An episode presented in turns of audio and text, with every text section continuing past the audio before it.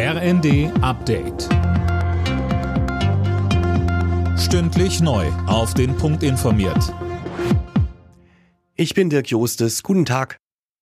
Lange hat es gedauert, tagelang wurde diskutiert. Jetzt hat der Bundestag den Haushalt für das laufende Jahr durchgewunken. Darin sind Ausgaben von rund 477 Milliarden und eine Neuverschuldung von 39 Milliarden Euro vorgesehen. Bedeutet auch, dadurch wird die Schuldenbremse wieder eingehalten. Zuvor hatte das Parlament auch den schrittweisen Abbau der Agrardieselsubventionen beschlossen. Dagegen gehen die Bauern ja bereits seit einiger Zeit auf die Barrikaden.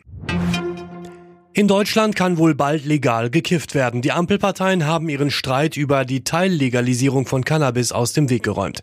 Mehr von André Glatzel. Geben Bundestag und Bundesrat noch ihr Go, kann das Gesetz im April in Kraft treten.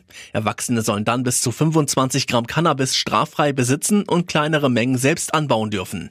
Außerdem sollen im Sommer dann auch die sogenannten Cannabis-Clubs starten, in denen ein gemeinsamer Anbau möglich ist. Die Fraktionen sprechen von einem Meilenstein in der Drogenpolitik. Der Schwarzmarkt werde bekämpft und die Konsumenten entkriminalisiert, sagte Gesundheitsminister Lauterbach.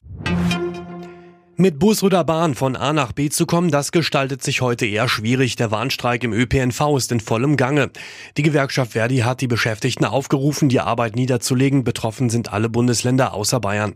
Sascha Behring von Verdi findet, an dem Streik hat kein Weg vorbeigeführt. Ich kriege das täglich von den Kolleginnen und Kollegen mit. Die Belastung ist enorm hoch bei den Kollegen. Sie können teilweise nicht mehr die psychische, physische Belastung, die Dienstlängen, die einfach anstehen. Wir kriegen kein Personal, weil die Leute sagen am Ende, wir können diesen Job nicht mehr ausführen, weil sie einfach nur noch kaputt sind. Protestierende Bauern haben am Morgen für massive Probleme auf der A2 bei Braunschweig gesorgt. Sie legten die Autobahn mit einer Treckerblockade zeitweise lahm. Die Landwirte sollen unter anderem auch Reifen und Holzteile sowie Mist auf die Fahrbahn gekippt haben.